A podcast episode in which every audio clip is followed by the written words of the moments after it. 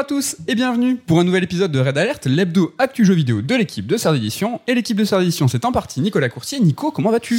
Bonjour Mathilde Canafi, bonjour à tous. Euh, ça va bien et toi? Ça va très très bien. Je suis très heureux que tu me demandes quel est ce t-shirt que je porte. Effectivement, Ah putain, Je j'avais l'ai- oublié, j'avais oublié. je l'ai pas porté la semaine dernière bah, pour pas nous porter la guigne. Euh, si vous nous regardez en vidéo, vous comprenez de quoi il s'agit. Regardez-nous sur YouTube, ça vaut le coup. Non, pour les autres, hein, ceux qui nous écoutent seulement, j'ai un t-shirt des Warriors. Nous sommes champions. Et oui, 4 bagues. Les gars, je me suis fait embrouiller ce matin. C'est vrai à la gare un peu vite fait. Il y a un mec qui m'a regardé tu sais il faisait une tête comme ça donc si vous avez la vidéo euh, et je comprends. Donc du coup je le fixe et il me fait tu sais il fait pff, comme ça. Et du coup je le regarde je lui fais 4 et, et là il a souri. Voilà voilà donc euh, petite parenthèse NBA et basket bah, terminé, euh, close, hein, à l'année prochaine les gars. Au sommaire de cette émission, il va y avoir deux gros sujets, deux énormes sujets. On va tout d'abord décrypter et analyser toutes les informations annoncées lors de la Final Fantasy VII célébration de la semaine passée. Parce que oui, hein, rappelez-vous, quand nous avons enregistré le dernier Red Alert, ben, nous ne savions rien de ce qui s'était déroulé pour l'événement entourant les 25 ans du meilleur jeu de tous les temps. Puis, dans la seconde partie de l'émission, ben, nous allons nous pencher sur un autre gros morceau, Diablo Immortal. On va parler du jeu, de son système économique, de la polémique, on va parler de tout.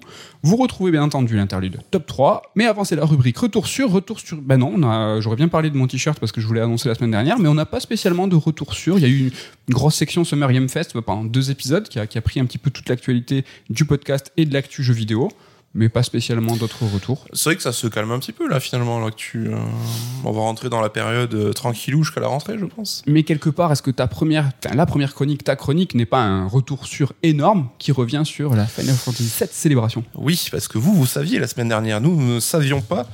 On s'était dit, bah, peut-être qu'il y aura une autre actu qui permettra de donner des idées de sujets. Effectivement, c'était le cas parce que grosse actu quand même. hein, euh, L'annonce, entre autres, hein, de la partie 2 de FF7 Remake nommée FF7 Rebirth. Mhm. Et puis bon, nous, je pense que ça nous fait toujours plaisir de parler de FF7.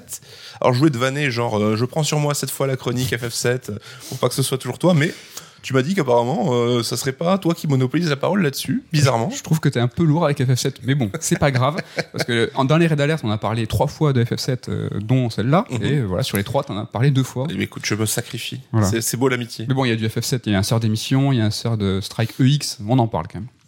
Donc, bah, cette vidéo venait célébrer les 25 ans de cet épisode, un chéri, comme tu l'as dit. Et déjà, je trouve que c'était cool parce que ça marquait le retour sur le devant de la scène un peu de Yoshinori Kitase. Alors, Kitase, on l'avait un peu perdu de vue depuis quelques temps, depuis FF13, hein, plus ou moins. Alors, il avait repassé le bout de son nez au début du développement de Remake parce que il est évidemment producteur là-dessus. Mais euh, ça fait quelques temps qu'il était un peu sur les jeux mobiles de Square Enix. Ce qui en soi pourrait paraître comme une punition, mais au Japon, on sait que les jeux mobiles ça cartonne. Donc pour lui, bah, c'était un petit peu une montée en grade. Et là, il a encore monté d'un échelon parce que maintenant, c'est le responsable de la franchise Final Fantasy au global. Maintenant que Shinji Hashimoto est parti, bah, c'est lui qui reprend les clés de la franchise. Donc, euh, ça va être lui qui va un peu présider au futur global de la saga, quoi. On va faire un petit récap des annonces rapidement hein, ce- de ce que cette célébration a donné, histoire de faire un petit point euh, vite fait. Donc, il y a eu quelques news du merchandising, hein, des news OSEF. Osef. Sauf toi, non, j'imagine, t'as pas Non. vu un réveil que t'étais chaud pour euh, te le choper, non Ça y est, j'arrête. euh, J'ai compris que je tombe, j'arriverai jamais à... Donc j'arrête. On a évidemment la sortie euh, sur Steam de FF7 Remake Intergrade et toujours pas sur Xbox. Donc euh, un peu de patience, est-ce que ça arrivera un jour Je ne sais pas. Mm. La nouvelle saison de First Soldier, le Battle Royale dont tu nous as déjà parlé.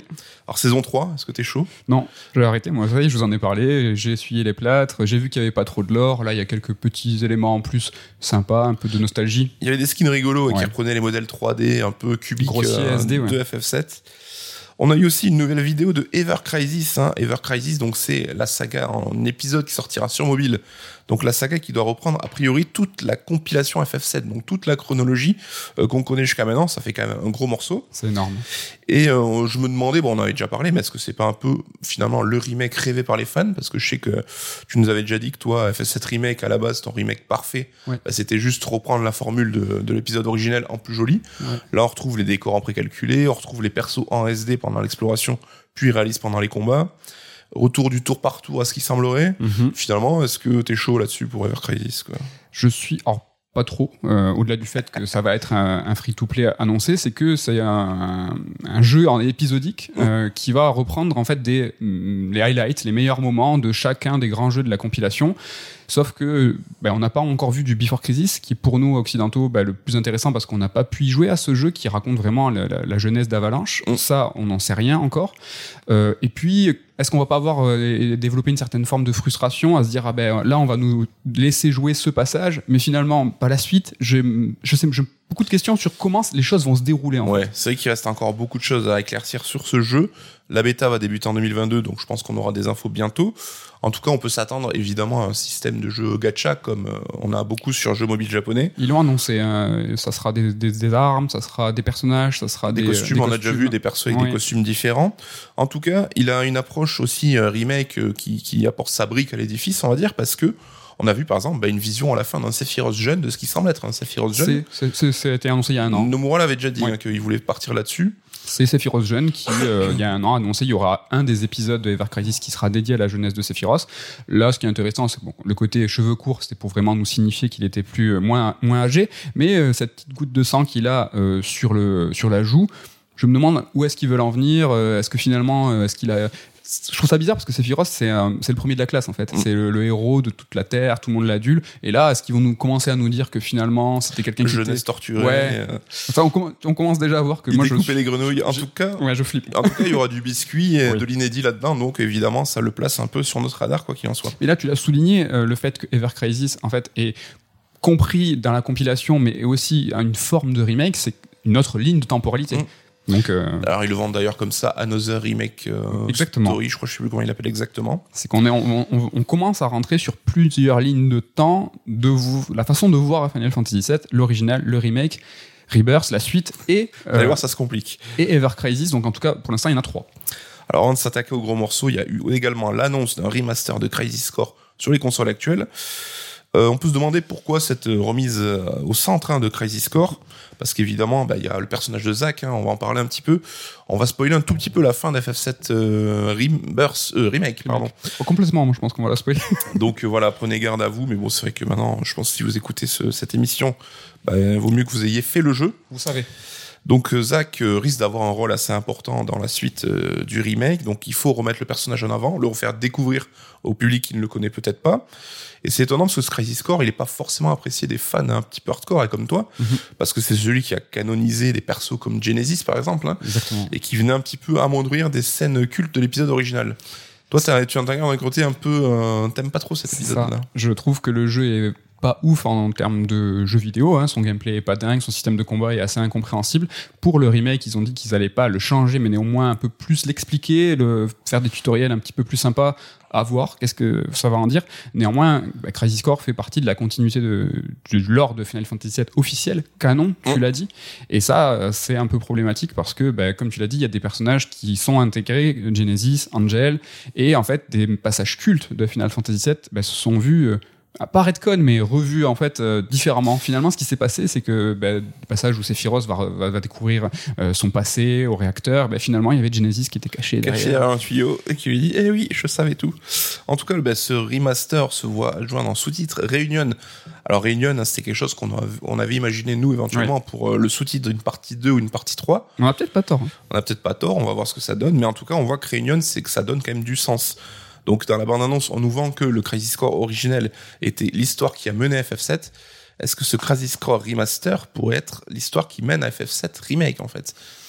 Alors c'est possible. Euh, Crisis Core en lui-même en fait avait un gros défi, c'est de nous raconter une histoire comme Star Wars Rogue One dont on connaissait la conclusion. Et le jeu Crisis Core avait réussi à faire une conclusion très bien. Donc vous, vous êtes au courant, Zack meurt à la fin de Crisis Core et la mise en scène dans, dans- dans le jeu était vraiment super. Oui, c'est un des points forts du titre. Euh, T'avais versé ta petite larme. Non, mais c'était c'était euh, c'était un des points forts du titre. Là. À l'époque, et je vous conseille d'écouter le Star Strike EX, on avait un petit peu tous bloqué sur euh, cette épée que Zack a, qui est emblématique de ce qu'est Final Fantasy. C'est est sur la couverture de notre livre Final Fantasy VII. C'est important, c'est un symbole, c'est fondamental. Et en fait, dans FF7 Remake, c'est bon, vous êtes là, accrochez-vous. Dans FF7 Remake, Zack n'a pas la même épée, n'a pas la même garde. Et en fait, dans ce dans ce premier podcast, on avait bloqué tous, on se disait mais c'est pas normal, c'est pas c'est pas cohérent. Est-ce que c'est une erreur? Est-ce que c'est un indice à venir? Mais en fait, on, on- s'est dit, bah, on est trop des fanboys, on y voit un détail alors que les devs, bah, ils ont autre chose à faire. Sauf que vraiment, dans Crisis Core, il y a un vrai travelling autour de Zack sur cette garde, sur cette épée. Et là, tu l'as dit, dans ce, euh, cette cinématique de Crisis Core Réunion, ils auraient corrigé l'erreur. En fait, ils ont pas corrigé l'erreur.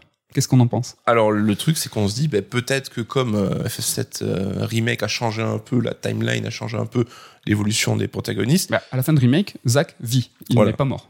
et donc peut-être que ce Crisis Core euh, remaster va voir sa fin aussi changer et qu'en fait ce jeu serait le prélude du FF7 remake Voilà. et qui montrerait donc Zack survivre à la fin de ses péripéties et qui ouvrirait direct eh ben, sur la partie euh, du remake, la cinématique euh, qui met en scène Zack et Cloud qu'on a découvert en fait. Exactement. Je pense vraiment que l'essentiel de ce Crisis Core Reunion, donc euh, le remaster du premier, sera vraiment la même. Même la fin sera la même quand on va voir Zack s'effondrer, mais il y aura une button, une button scene où là, il va se relever. Ça va faire euh, le, lien, le pont avec Remake, et c'est pour ça que FF7 s'appellerait Reunion. Ils vont réunir euh, du coup ces jeux.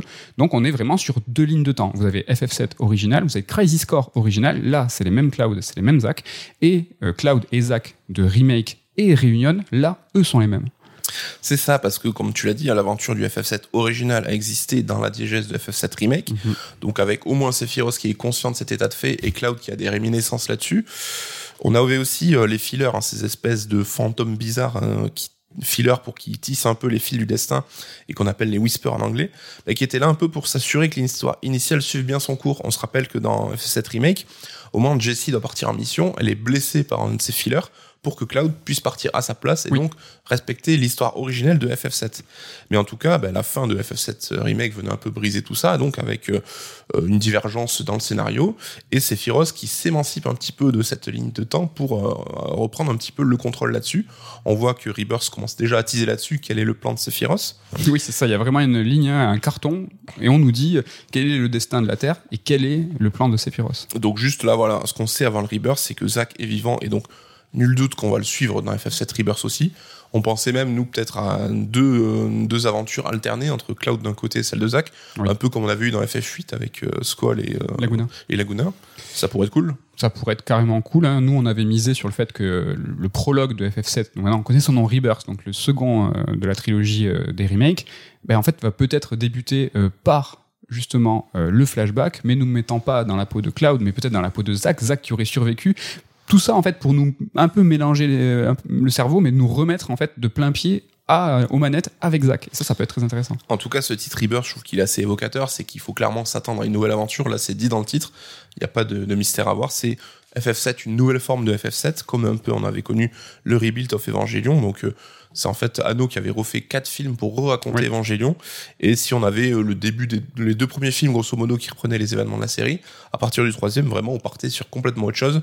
Je pense qu'on est un petit peu euh, là-dessus dans ce même, dans ce même lignée. Au niveau euh, toujours pareil du logo et de ce sous-titre Rebirth, il y avait aussi la couleur rouge hein, qui était assez euh, symptomatique, donc qui était choisie pour ce sous-titre. T'avais dégoté une petite info là-dessus, toi, intéressante. euh. Bah, dans le sens où vraiment la couleur dominante des Final Fantasy c'est un bleu turquoise, un vert bleu, et là on voit une rupture, hein, vraiment un faisceau rouge qui jaillit pour, pour montrer Rebirth. Et voilà, la couleur rouge, ce rouge-là est la couleur complémentaire hein, du bleu turquoise, donc qui est la couleur opposée, qui va vraiment, bah, je pense, nous dire qu'on on va partir sur une, une direction qui est inverse. Et euh, ce titre, Rebirth, au-delà de sa couleur rouge, au-delà du fait qu'il nous dit que ça va être l'inverse, c'est qu'il faut se pencher sur son, son, sa signification propre. Mm. Rebirth, c'est une renaissance. Dans cet épisode, il y a un personnage qui est censé mourir, qui s'appelle Aeris. Rebirth, ça veut dire renaissance. Je pense que Aeris va mourir, encore une fois, mais elle va renaître. Là, euh, est-ce que ça va être les fillers qui vont revenir, qui vont la ressusciter, quelque chose? Mais je pense que c'est dans le titre. Il y a quelqu'un qui va ressusciter. C'est écrit noir sur blanc. Et on sait bien que dans FF7 Remake, on a même une scène où Barrett se fait tuer et qui est ressuscité derrière, donc pourquoi pas. Euh, toujours pareil, donc l'opposition entre euh, Remake Rebirth, ce vert, ce rouge, ça rappelle un peu, je trouve, les discours qu'on entendait sur FF versus 13 à l'époque. Donc on avait annoncé la compilation Fabula Nova Crystallis. D'un côté, le Final Fantasy 13 traditionnel, et de l'autre, le projet de Nomura Final Fantasy versus 13 qui devait euh, prendre un peu à rebrousse-poil le- ce qu'on attendait d'un Final Fantasy classique. Est-ce que Nomura, on sait qu'il s'est jamais remis vraiment de l'abandon de sa version de Versus 13 qui est devenue FF15 chapeauté par Tabata Qu'il s'est jamais remis de ça On a vu que dans Kingdom Hearts, il commençait à reprendre un peu ce truc-là avec, euh, en rejoignant certaines scènes de, de cinématiques annoncées sur Versus 13 avec des persos du lore de Kingdom Hearts.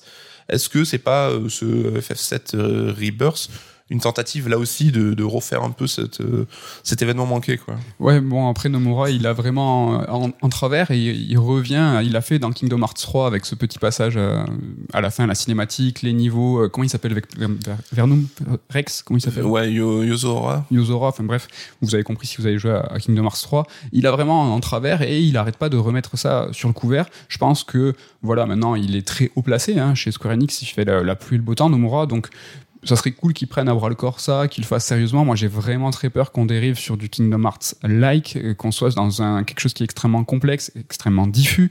Euh, diffus, quand je dis diffus, c'est de l'information, mais aussi euh, des jeux. C'est-à-dire que la compilation est en train de, de- de s'éclater complètement. Il va falloir qu'on joue à absolument tout pour pouvoir comprendre, de, de voir que l'information essentielle. Ah, mais vous avez pas vu la button scene dans le free-to-play. Moi, ça me fait très peur. Et c'est vrai que le duo Nomura et Nojima au scénario, tu l'as dit dans Kingdom Hearts, ça peut un peu partir en live. Il y avait eu FF10-3 aussi, donc la suite du jeu qui était euh, écrit dans une nouvelle où ça Oui. partait complètement en n'importe quoi. FF10 qui serait euh, lié à l'ordre de FF7, hein, je dis ça. C'est vrai, c'est vrai. Donc c'est vrai que ça peut être un peu inquiétant. Il a aussi déclaré que il a, Rebirth était pensé pour être apprécié indépendamment, euh, comme un jeu inédit en fait que tu pouvais apprécier sans avoir fait le précédent. Je pense C'est un a- peu bizarre quand même. Vis-à-vis du marketing, de la communication, il n'a pas le choix de, de dire euh, de dire ça. Enfin, il peut pas dire, ben non, euh, les gars, ça, il va falloir forcément avoir fait le premier, vous comprendrez rien. Puis de toute façon, non, le, le- le premier remake est complètement méta. Il va, il joue avec notre notre rôle de joueur, avec notre rôle de fan. Euh, le 2 euh, sera appréciable, je pense, que si on a on a fait le premier. C'est sûr. Même même l'original. Je pense. Ouais. Et malgré tes craintes, le fait qu'on puisse attendre à une aventure inédite dans le monde de FF7 avec les persos qu'on aime, avec euh, les, les- les lieux emblématiques et tout, t'es pas quand même un petit peu excité de découvrir ce qui t'attend hein? Bah, hélas, là, genre, je le prendrai euh, tel qu'il est, et puis s'il est pas bien, c'est pas grave du tout, mais j'ai peur. Euh, ils ont pour le moment vraiment assuré avec Remake, ils ont fait Intergrade, donc euh, le. ou Intermission, c'est Intergrade ou Intermission? Bref, le DLC avec Yuffie, qui est vraiment très très bien, ils ont réussi à intégrer tout ce qui était Deep Ground, tout ce qui était Vice. euh, de, alors, ça, tout ça, c'est le lore de of Cerberus qui est vraiment pas ouf, ouf.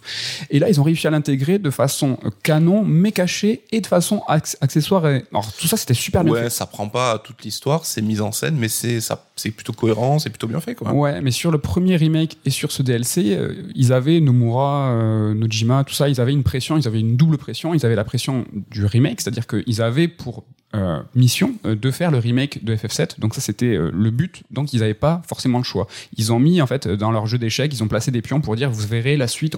Tout va changer. Mais ils n'avaient pas d'autre choix dans le prologue que de faire sensiblement la même chose. Première pression. La seconde pression, c'était la pression des joueurs et du culte de l'héritage de FF7. Ils pouvaient pas faire autrement que quelque part respecter cet héritage. Là où je flippe, c'est que ça y est, les, les barrières, elles sont explosées, peut-être pour le meilleur, et je, je croise tous les doigts possibles pour qu'ils continuent à assurer, mais là, ils sont en roue libre totale. Nomura et Nojima, là, il n'y a plus personne. Y les fans, ils, leur ont- ils nous ont prévenus tous, ils nous ont dit, là, ça va être différent. Kitase, maintenant, euh, c'est le gardien du temple, donc il est un petit peu moins là pour chapeauter, et il n'y a plus la pression de l'héritage. Ils, ils nous ont annoncé. Là, je, là, j'ai peur. Après, bon, les fans, s'ils commencent à faire n'importe quoi, je pense seront toujours là un peu pour gueuler, pour les rappeler à l'ordre.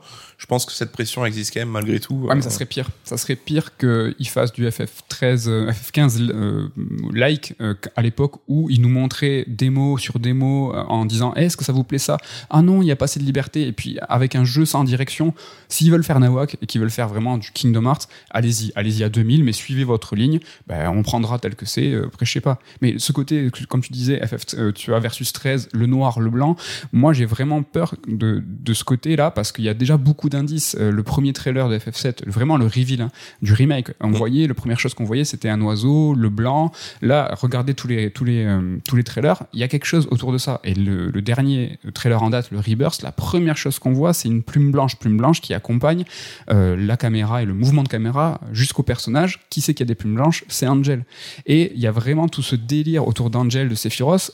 Franchement, il y a potentiellement, on va se retrouver avec un Sephiroth gentil qui va venir sauver la Terre parce qu'il dit oui, mais quel est le rôle de Sephiroth? Mais quel Sephiroth? Ça part en couille de ouf. Ça fait peur. C'est vrai que moi, j'avoue, la plume blanche, je prends juste ça pour euh, marquer l'opposition à la plume noire de Sephiroth, sans forcément faire référence à Angel, mais on verra en tout On cas. verra. Tu commences à parler de cette bande-annonce, c'est vrai qu'on voit une petite séquence de jeu qui est très courte et finalement qui a pas grand-chose à dégoter, mais en tout cas, on voit euh, la caméra, comme tu l'as dit, en contre-plongée, qui survole un paysage comme ça, et deux persos, donc Cloud et Sephiroth, qui se baladent dans un environnement plutôt de nature. Est-ce que c'est pas une note d'intention pour dire, bah, t'auras quand même un jeu plus ouvert euh, J'espère. Là, euh, bah, la mise en scène, normalement, euh, trahit des intentions. hein. et là, il nous montre quelque chose qui a un, une grand point, un grand point de vue, un champ de vision qui est très, très éloigné. Ça veut dire quelque chose qu'on va Mm. pouvoir explorer. Après, néanmoins, tout le temps, méfions-nous. C'était que Final Fantasy VII, la, la partie qui nous attend, elle n'est pas du tout en monde ouvert. hein. Là, on reste encore dans quelque chose qui est extrêmement scripté. On parle de, on parle de, on sera de ville en ville. Si ça reste sensiblement pareil que FF7 original, ce qui n'a pas l'air pas l'air d'être le cas du tout, la partie vraiment libre est censée être le- plutôt le troisième euh, jeu et pas le second. En revanche, comme tu le dis, là, la mise en scène nous montre, en tout cas, une envie de, de plus d'espace. On voit aussi donc Cloud et Sephiroth qui pourraient évoquer le flashback de Nibelheim, Mhm. donc qu'on connaît tous dans la voiture originelle. Mais euh, je pense que là-dessus, on est un peu tous d'accord. C'est quel intérêt de remontrer ce flashback aux joueurs, sachant qu'on sait tous que c'était euh, l'histoire un peu mytho de, de Cloud. Ça serait un peu bizarre. Est-ce que c'est pas tout bêtement Cloud qui se baladerait dans le présent de FF7 Remake, mais avec Sephiroth qui l'accompagnerait Tu l'as dit, est-ce que Sephiroth pourrait pas devenir une sorte de héros? Moi, j'imaginerais même une sorte de présence dans sa tête, un peu comme c'était le cas dans Oui. Remake à certains moments, et qui sera accompagné constamment de ce personnage. Mm, mm. Ils sont vraiment conscients de ce qu'on sait et ce qu'on a vu dans l'original et dans le premier remake. En fait, les apparitions de Sephiroth, enfin, dans toute la partie Midgar, on voit pas Sephiroth. On l'entend parler, la légende, blablabla, ce qui fait monter une pression, une tension et, une- et en fait, euh, tu prends du temps à voir. Tu, prends, tu, tu, tu apprends à connaître Sephiroth sans le voir.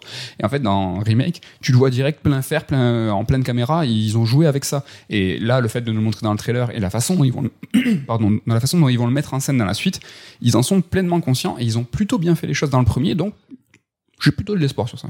Après, c'est vrai que Sephiroth, à la base, hein, dans le jeu originel, c'était un peu une victime manipulée par Genova, mais avec le temps et le succès du perso, Square Enix a décidé de faire un peu de lui le grand mastermind de tout, euh, de la compile FF7, donc ça m'étonnerait pas qu'il revienne vraiment au cœur du projet, quoi. Il y a des guerres là sur ça. Le fait que, euh, à la base, c'est Sephiroth qui a, qui a vraiment fomenté tout ce plan dans FF7 originel. Comme tu l'as dit, c'est vraiment Genova qui a tout manigancé. Et à partir de Final Fantasy VII Advent Children, le film, ils ont retcon. Ils ont vraiment dit, mais non, non, non, c'était Sephiroth Qui qui avait avait sa volonté dans la rivière de la vie. dans la rivière euh, de la vie. Et la remake nous a inf- informé que euh, Sephiroth pouvait voyager dans la rivière de la vie à travers le temps, mais aussi à travers euh, les dimensions. Parce que là, il, est- il salue le Sephiroth que vous avez vu dans remake est censé être le F de Sephiroth du jeu originel.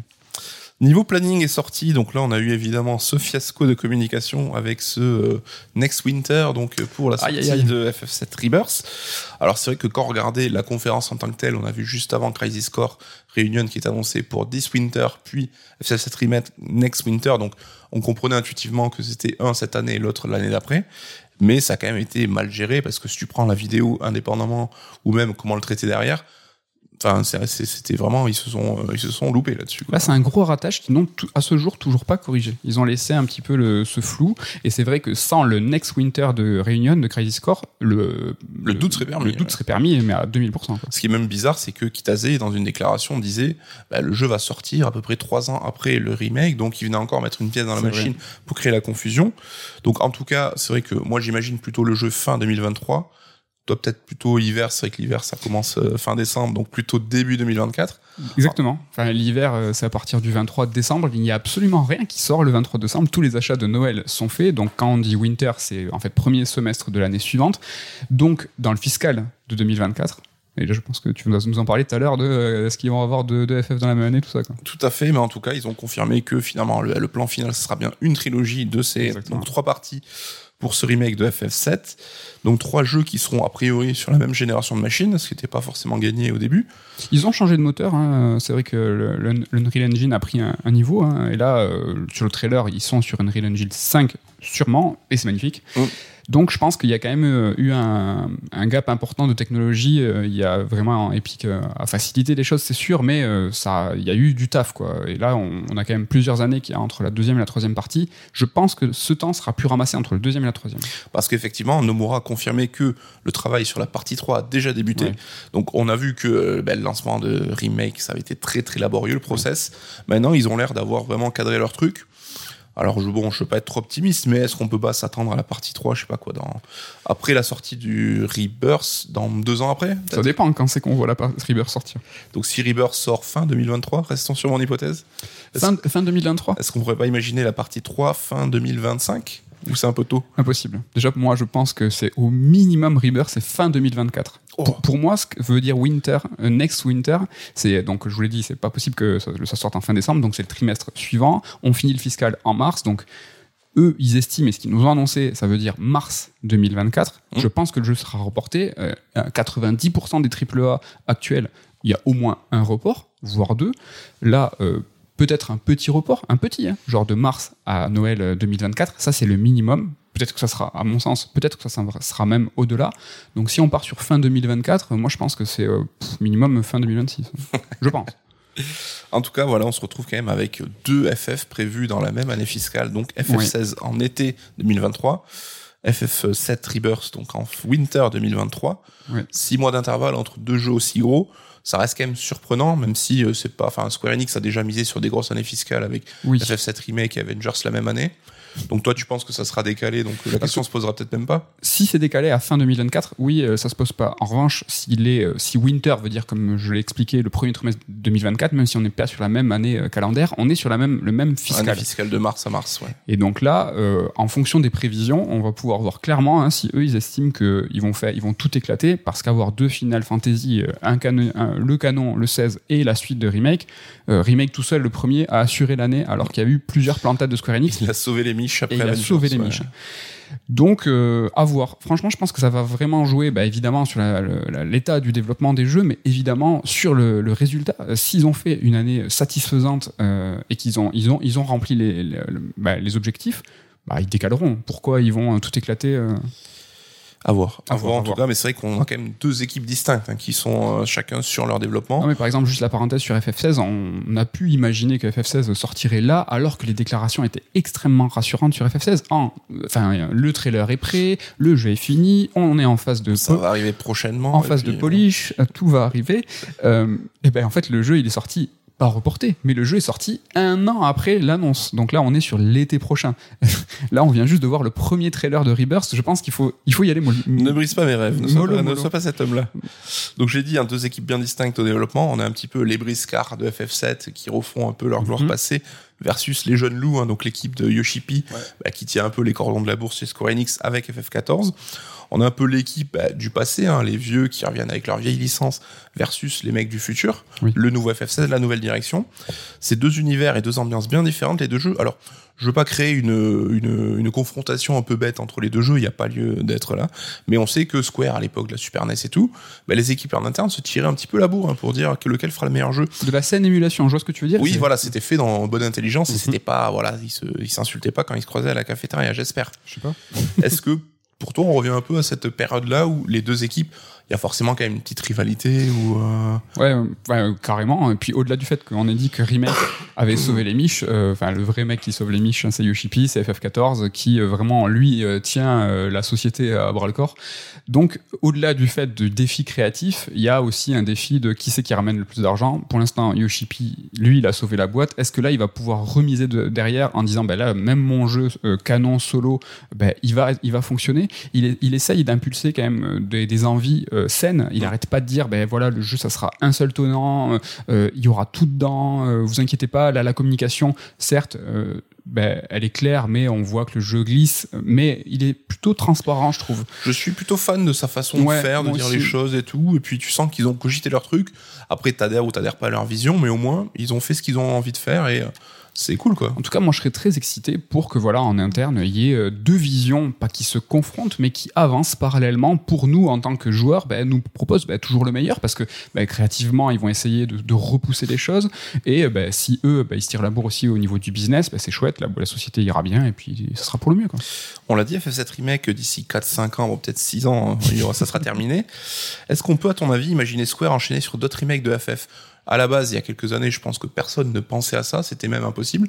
Là, on voit que maintenant qu'ils ont un peu les process, que les développements ont l'air un peu plus fluides, un peu plus facilités, entre guillemets, est-ce qu'on peut imaginer Square alterner entre FF nouveau canonique et remake, un peu comme fait Capcom avec Resident? Je sais pas, en tout cas, il y a cette fameuse rumeur de FF9. euh, Donc dans le remake. leak Nvidia et qui est un des derniers jeux qui est apparu qui n'a pas encore été confirmé officiellement. Est-ce que, euh, ce, est-ce que ce remake, c'est un vrai remake ultra ambitieux ou est-ce que c'est un remaster plus plus plus à voir? Je pense que lui, il existe. En revanche, FF7, là où il peut tenir la mesure sur 10 ans avec l'attente en disant, allez, en- ils vont nous dire à nous les joueurs, mais vous inquiétez pas, ça arrivera dans 2, 3, 4, 5, 6 ans. À nous, on s'en fout, on est là, on attendra. est-ce que FF9, FF8, ça, ils peuvent assurer de façon, euh, tu vois, mondiale pour un public, tu vois, qui est global. Mm. FF7, c'est au-delà du fait que c'est mon préféré, c'est euh, quand même le, le plus vendu, c'est celui qui a la plus grande aura, c'est celui qui a été le plus développé au, sein- au sein de la FF7 compilation. Il a quand même un poids que les autres épisodes n'ont pas, malgré tout. Bon, moi j'aimerais beaucoup et j'ai hâte de voir ce, ce, ce remake de FF9. Néanmoins, j'y crois pas trop. Je pense que FF7, euh, au niveau ambition, euh, remake très ambitieux, c'est le seul. Et moi j'ai peur qu'il déroule trop sur FF7. C'est-à-dire Ouais. que là, c'est que la compilation, ils vont, une fois qu'ils auront fini la trilogie, ben, pourquoi pas, ils vont te dire ah mais non, mais Dirge of Cerberus finalement, et puis Advent Children, je vais vous en faire un jeu, un- finalement un jeu. Moi j'ai peur qu'ils lâchent pas l'affaire. Oui, quoi. puis on est certain que dans ce laps de temps, avant de conclure le- la partie 3, on aura d'autres jeux mobiles, Oui. on aura d'autres jeux Ah oui. euh, compagnons qui vont venir s'installer. Après, ce côté euh, FF9 Remake, je t'avoue, j'y croyais pas du tout. Mm. Mais je me dis peut-être que maintenant, ils ont pris confiance, qu'ils ont vu, ils ont un peu rationalisé, tu vois, ce travail qui apparaissait insurmontable. Faire un remake de FF7, c'était une tâche incommensurable. Peut-être qu'ils se disent, bah, FF9, ça sera un peu plus simple. Alors évidemment, ça aura pas la même aura, mais ça pourra faire ben, un gros banger triple A en attendant le FF17 ou FF18. Ouais, mais FF9 remake en un jeu, c'est pas tenable non plus quoi. C'est aussi Non, mais peut-être qu'ils ont, tu vois, ils vont décliner la même formule. D'accord, décliné. Ouais. Bah écoute, Peut-être pas sans le côté méta, parce que c'est vrai que là, je trouve que ça colle plus à FF7 qu'à FF9. Non, ça marcherait pas. Je j'y crois moins, mais j'espère. Moi, j'aimerais y jouer en tout cas. Et on termine ben, le point de vue toujours business hein, sur Sony. On se pose la question est-ce que Sony va racheter Square Enix? Ça faisait partie des grosses, de la grosse cote. Mais on se rend compte finalement que ça servirait peut-être pas à grand chose parce que pour moi, Square Enix, le risque d'être acheté par Sony, c'est qu'ils se coupaient de toute la branche un petit peu mobile, les jeux Switch qui leur apportaient pas mal d'argent. Et finalement, ben là, euh, Sony s'est payé toutes les exclus de Square Enix. Voilà. Donc les AAA, FF7 Remake, FF16, Forspoken, bah finalement, ça sert à rien de racheter Square Enix. Quoi. Ça sert à rien de racheter Square Enix, mais aussi du point de vue Square Enix, ils mènent extrêmement bien leur barque en négociant en fait des exclus avec un petit peu tout le monde. Donc certes, Microsoft là, ils les font languir, on sait pas où ça en est. Le jeu n'est toujours pas remake sur le Game Pass, mais euh, voilà, ils signent euh, avec Sony, ils signent avec Epic. L'Epic, l'exclu Epic tombe, ça tombe sur Steam. Ça fait du bif. Eux, ils en fait, il faut savoir qu'à chaque fois que le jeu change de plateforme, ben, c'est un, un deal avec un minimum garantie qui est aussi signé. Mhm. Donc pour Square Enix, c'est des fonds assurés et multipliés. Donc est-ce que même du point de vue de Square Enix, est-ce que eux, ils ont une quelconque envie de se faire acheter par un gros? J'en suis même pas sûr. Et là, bon, c'est de la pure spéculation, mais ça m'étonnerait pas que Sony soit arrivé en parlant de package, en fait. Ouais. On va vous prendre le bundle euh, FF7, euh, toutes les remakes, euh, FF16 et tout, en mode vraiment, en gros, les AAA que vous faites, dans la veine un peu RPG, ils sont pour nous, quoi. Et dans une petite clause du contrat, il y a écrit ben, les jeux, vous les mettez partout, mais pas chez Microsoft. Ça serait pas impossible. En tout cas, ben voilà, pour ce petit tour d'actu qui est quand même un gros big deal, et je trouve que c'était un moyen, un petit feu d'artifice pour terminer cette Summer Game Fest. Ouais, carrément, ça faisait plaisir. En tout cas, on- chaque fois qu'on peut parler de FF7, euh, on se gêne pas. Ça fait ultra plaisir. On euh, change un petit peu de sujet, euh, bien que voilà, maintenant on est dans des jeux très cinématiques hein, qui nous racontent des choses. On va passer au top 3, à l'intérieur du top 3, cette semaine qui s'intéresse aux adaptations de licences de jeux vidéo, mais cette fois au cinéma. Est-ce que ça veut, est-ce que je te demande la définition? Est-ce que c'est plus ou moins clair Euh, Ça me paraît clair, mais bon, comme on a eu des débats à la rédac avec Damien notamment, on parle d'adaptation d'un univers, d'une licence De la licence. jeu, pas forcément l'adaptation stricto sensu d'un d'un jeu en épisode euh, ciné, quoi. C'est ça. Et on verra peut-être au fil de ce top 3 si nous avons intégré euh, euh, l'animation, je sais pas, on sait pas, on La sait pas. synthèse, On sait pas. on va voir. On va On voir. verra. Commençons avec toi par ton top 3. Alors mon top 3, ben, c'est Prince of Persia. Alors, je sais que le film est pas apprécié par tout le monde et qu'il a même pas forcément une réputation super glorieuse. J'ai du mal à capter parce que je le trouve super sympa. On est vraiment dans cet esprit, ben, le Prince of Persia, bon, la trilogie des Sables du Temps, avec cet humour, ce côté un peu le héros un petit peu espiègle, un petit peu rigolo. Et je trouve que l'adaptation est plutôt cool. Elle prend ses distances de manière intelligente quand il faut. Elle est fidèle quand il faut aussi. On sait que Jordan Mechner était impliqué au scénario, donc Oui. c'était un petit peu le gardien du temple. Alors oui, euh, Jack Gyllenhaal a fait pas trop euh, couleur locale, hein, ça c'est peut-être un petit peu dommage, mais il bon, est très Hollywood. il a quand même un charisme et une sympathie, je trouve, plutôt, euh, plutôt plaisante. En tout cas, bah, moi, je trouve qu'il est plutôt cool. Et voilà, dans la lignée de ces films un peu fun, à la Pirate des Caraïbes et tout, bah, moi, je le regarde avec plaisir. Quoi. Ouais, je suis d'accord avec toi. C'est pas un chef-d'œuvre. En tout cas, moi, j'aime bien sa fidélité. C'est-à-dire que euh, bah, il a pris le scénario des Sables du Temps, en tout cas du premier épisode, euh, et il arrive à le débuter, à le conclure de la même façon. Mm. Et pour le coup, euh, bah, toutes les adaptations ne sont pas aussi fidèles et n'arrivent pas à s'en sortir aussi bien.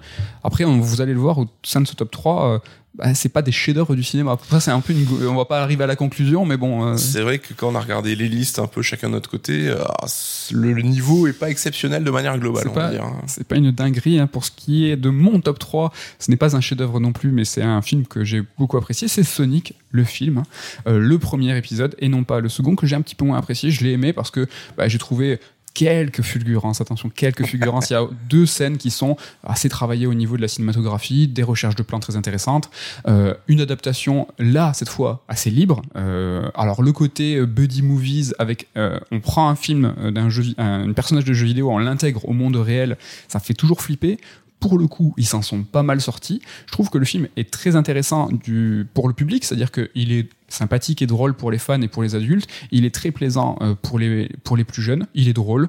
Il est pipi caca, il est prout. Ça, fait, ça fonctionne, ça fait, ça fait galerie. Donc, moi, je l'ai mis en top 3, Sonic le film. Mais écoute, même moi qui suis pas spécialement un grand fan de Sonic, je l'ai trouvé très sympathique aussi. Voilà, il est sympa. Et je pense que c'est un film qu'on peut montrer à un mioche euh, sans, sans avoir honte. Oui. Alors, pas trop tôt au début, il y a un hibou qui meurt et on oublie ça.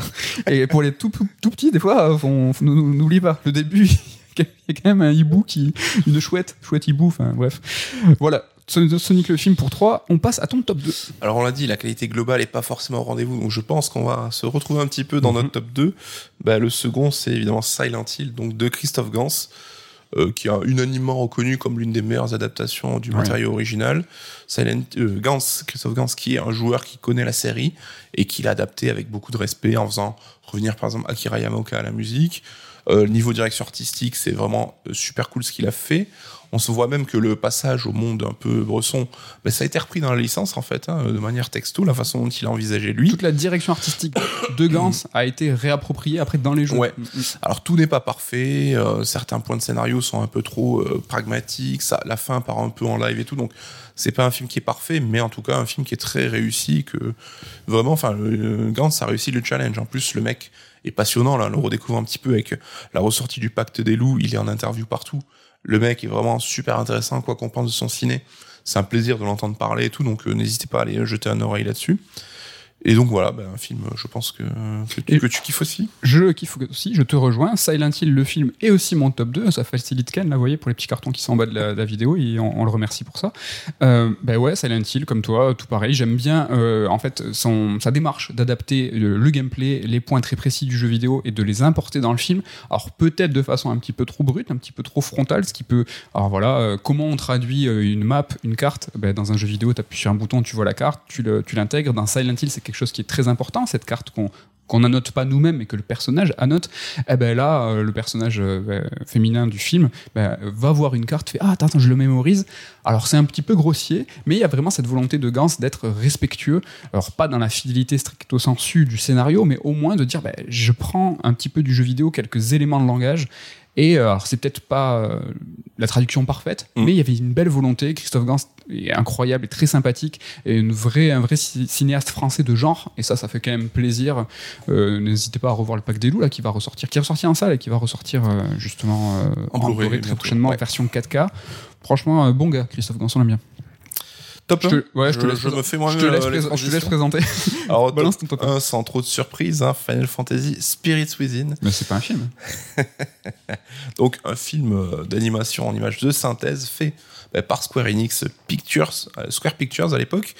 On sait évidemment que le film est un échec, que ça a un peu euh, foutu Sakaguchi euh, en dehors de la société, que c'est un gouffre financier. Mais c'est quand même un film qui est super, qui est cool, alors qui a peut-être certainement vieilli aujourd'hui techniquement. Oui. Mais euh, ce qui moi, je trouve le tour de force, c'est qu'il a adapté l'esprit de FF, mais dans un film qui n'avait rien à voir en termes d'ambiance, de personnages et tout. Comme chaque FF se renouvelle euh, d'un épisode à l'autre, ben là, on avait une nouvelle aventure Final Fantasy, en fait, au Ouais. format cinéma. Exactement. Et euh, je pense qu'on mesure pas l'ambition du film remis dans le contexte de l'époque. Je pense que déjà, il a mis la barre haut et pendant des années, il restait le, le film qui mettait en scène des personnages photoréalistes et réalistes le plus euh, le plus réussi quoi. Oui. Mais c'était l'ambition qu'il fallait pour faire ça à l'époque. Aujourd'hui, euh, ça serait beaucoup plus facilité par les outils euh, du moment, mais ça reste, je pense, malgré tout, ben, un jalon du cinéma quoi. Il a un peu vieilli aujourd'hui en termes techniques. C'est vrai que n'importe quel jeu triple A en moteur, enfin, le moteur est plus beau que la cinématique de l'époque. Mais bon, ça c'est pas grave. Et je te rejoins moi aussi avec euh, bah, Final Fantasy, les créatures de l'esprit hein, en numéro 1 Tout pareil comme toi. Ben, voilà, tu l'as dit, euh, Sakaguchi, euh, il a mis euh, tout le monde dans la sauce avec son studio à Honolulu. il faut pas l'oublier. Fan Ah de- ouais. Il est fan de surf, Ah Sakaguchi, bah oui, et il ouais, voulait ouais, que son studio soit proche des vagues parce qu'il a besoin de décompresser. Tu sais, la pression euh, hollywoodienne, c'est important. Euh, néanmoins, c'est quand même Sakaguchi qui réalise le film. Donc lui, il a toujours eu euh, des, des- des ambitions très 7 art. Rappelez-vous, on a parlé de FF7 tout à l'heure, ce fameux écran de Game Over. C'est une pellicule de cinéma un petit peu brûlée, un petit peu défaite comme ça, qui était un signe de ben, euh, qu'est-ce que vous faites là? Vous regardez un, un film ou vous jouez à un jeu? Donc là, il a contrairement à Kojima, alors je sais pas si c'est une bonne chose ou une mauvaise chose, bah lui il a pris cette mission, il a dit bah moi le film, je vais le faire. Mm. Et euh, bah tu l'as très dit, euh, tu l'as dit justement, je vais pas te paraphraser, mais en fait c'est pas une adaptation d'un jeu, d'un épisode de Final Fantasy, c'est qu'il a pris l'essence de ce qu'est un Final Fantasy. Chaque jeu est différent, il y a des petits éléments par-ci par-là. Bah là, ce Spirit Within, les créatures de l'esprit, bah, pourrait être un Final Fantasy euh, parce qu'il a, ouais. il a décliné en fait. Ouais, puis on retrouve les thématiques fortes et on peut même faire une espèce de trilogie Exactement, thématique avec FF7, FF9 et ce film-là Tout un qui se avec répondent et qui Mm. traitent sur la question de la mort, du deuil. euh. Exactement. Qu'il a, qu'il a lui traversé en fait euh, quelques années auparavant. Voilà pour ce top 3. Euh, alors, j'imagine que le vôtre sera peut-être proche du nôtre. hein. On a fait un raid alert précédemment. On avait parlé d'adaptation à l'occasion euh, de Monster Hunter. Ouais. On avait fait un panorama comme ça de différents films et différents. On a vu que c'était pas des chefs-d'œuvre. Oui, après, euh, tu vois, une petite mention Détective Pikachu qu'on n'a pas mis dans le top 3, mais qui était Oui. plutôt sympa. Oui, mais j'avais une mention aussi moi dans le délire. euh, sur euh, Final Fantasy qui reprend l'essence d'une d'une licence, c'est dur à dire l'essence d'une licence, qui reprend l'essence d'une licence et qui l'adapte et qui va pas adapter un jeu très précis, c'est Dragon Quest Your Story, Ah qui oui. est aussi en fait euh, pas un film live, mais euh, un film en image de synthèse, et qui en fait ben, là a capturé l'essence de ce qu'est Dragon Quest, et en plus c'est méta, et en plus c'est sur Netflix, donc franchement Il n'hésitez est pas. mortel, vraiment, euh, matez-le, parce que c'est vrai que j'avais complètement zappé en fait ce film. dans Il ce est délire, super. euh, ça prend voilà le, le ce qui est euh, l'essence d'un- d'une licence. Putain, il faut que j'arrête avec ça, moi. C'est moi, je vais en faire un t-shirt. C'est- complètement génial. N'hésitez pas à nous balancer votre top 3 des adaptations de licences de jeux vidéo au cinéma et d'autres idées des top 3. Voilà pour cette interlude. Euh, on c'était festif, c'était sympa un petit peu cette première partie. Est-ce que la suite va être euh, va être moins sympa? Est-ce qu'on est un petit peu plus énervé? Je ne sais pas. Il est l'heure de, de parler de Diablo Immortal. Déjà, j'ai dit son nom. Ai-je le droit? Je ne sais pas. Est-ce qu'il faut parler de Diablo Immortal? Oui, il faut parler de Diablo Immortal. Mais avant tout, euh, est-ce que tu sais ce qu'est un biais de confirmation? Alors, un biais de confirmation, c'est notre tendance systématique à rechercher les informations qui confirment notre manière de penser et à négliger tout ce qui pourrait la remettre en cause. Par exemple, si je trouve qu'il est inutile de faire un remake de The Last of Us, ben, je vais chercher en priorité les informations qui confirment mon ressenti. si je trouve que Starfield a l'air éclaté alors que le jeu il est même pas sorti, eh ben, je vais instinctivement me pencher et retenir les avis qui abondent en ce sens. Le biais de confirmation, on y est tous sensibles, vous, moi, tout le monde. Alors quel rapport avec Diablo Immortal? Alors ça vous verrez, hein, mais je trouve que ça donne un aspect un petit peu mystérieux à la chronique. Et puis j'ai rien d'autre, donc j'espère que ça passe et que ça vous intrigue. Alors Diablo Immortal, c'est quoi? Alors c'est un free-to-play qui est jouable sur mobile et qui est jouable sur PC. C'est un Diablo euh, somme toute euh, classique, hein, c'est un RPG hack and slash, vue isométrique, mais pour la première fois de la saga, en fait, il y a un petit, une petite pointe de MMO. Pour le reste, hein, on choisit sa classe, le personnage, on va taper des monstres en enfer. L'ambiance super, elle est glauque. Scénaristiquement, c'est le jeu se place entre Diablo 2 et Diablo 3. En gros, c'est un Diablo sur mobile, c'est un bon Diablo sur mobile. Le truc qui est impressionnant, c'est de voir en fait un petit peu la qualité de production pour un jeu sur téléphone. Les personnages sont doublés, le jeu est très beau, il est fluide, le gameplay il est solide malgré la plateforme. Les feedbacks sont bons, la sensation de puissance elle est excellente et même euh, lui, donc euh, c'est l'user interface, l'interface utilisateur. Franchement, elle est, elle est très très bien. Perso, moi j'ai joué sur l'écran du téléphone, donc c'est un iPhone 11 hein, pour être très précis, sans la manette, alors qu'il est tout à fait possible, bah, par exemple, de jouer sur un iPad avec un pad. Donc ça, c'est c'est possible. Donc sur mobile, moi, c'est nickel. Même sur un petit écran, les contrôles virtuels, moi que je crains pas mal, hein, j'aime pas jouer sur mobile, bah, ils sont plutôt bien, ils sont adaptés. Il y a des options de qualité de vie qui sont euh, assez plaisantes. Par exemple, le personnage, il peut courir automatiquement vers le point d'objectif suivant, appuie, hop, il y va tout seul, donc ça t'évite euh, de galérer avec mon téléphone. Non, vraiment, franchement, c'est un bon jeu mobile. Mais du coup, pourquoi ça gueule? Alors déjà parce que ça gueule tout le temps. Mais avant de vous parler de ce que vous savez, je vais vous dire comment j'ai joué à Diablo Immortal. Moi, j'ai joué une vingtaine d'heures, 25, en fait je crois, il n'y a pas de compteur. Je suis arrivé au niveau 60, et c'est à ce moment que l'histoire principale se termine. Et c'est à ce moment qu'on commence à rentrer dans la méta Diablo, avec l'arbre de compétences par rangon, les différents niveaux de difficulté, etc. etc. À partir de là, moi j'ai lâché. J'ai mis un doigt juste pour voir, pour la chronique, mais c'est tout. Une fois l'histoire terminée, bah, je prenais plus de plaisir à faire les donjons en boucle. Le PVP, ça m'intéresse pas, et faire, le et personnage le plus puissant pour terminer dans les classements, bah, moi je m'en fiche. Après, c'est vraiment sur Diablo, moi, penser les jeux et les jouer les faire dix fois, ça m'intéresse, mais là, sur Diablo, bizarrement, ça m'a pas intéressé. Au final, moi, les 20 heures de jeu, bah, elles étaient plutôt agréables. Et comme j'ai arrêté de jouer au niveau 60, sans chercher à aller plus loin, j'ai pas eu de soucis avec les micro microtransactions les microtransactions, on y arrive. Enfin, vous dites, j'ai écouté ce mec depuis tout à l'heure et je veux savoir s'il va pas. Alors, en effet, sur mes 20 heures de jeu, tout s'est bien passé.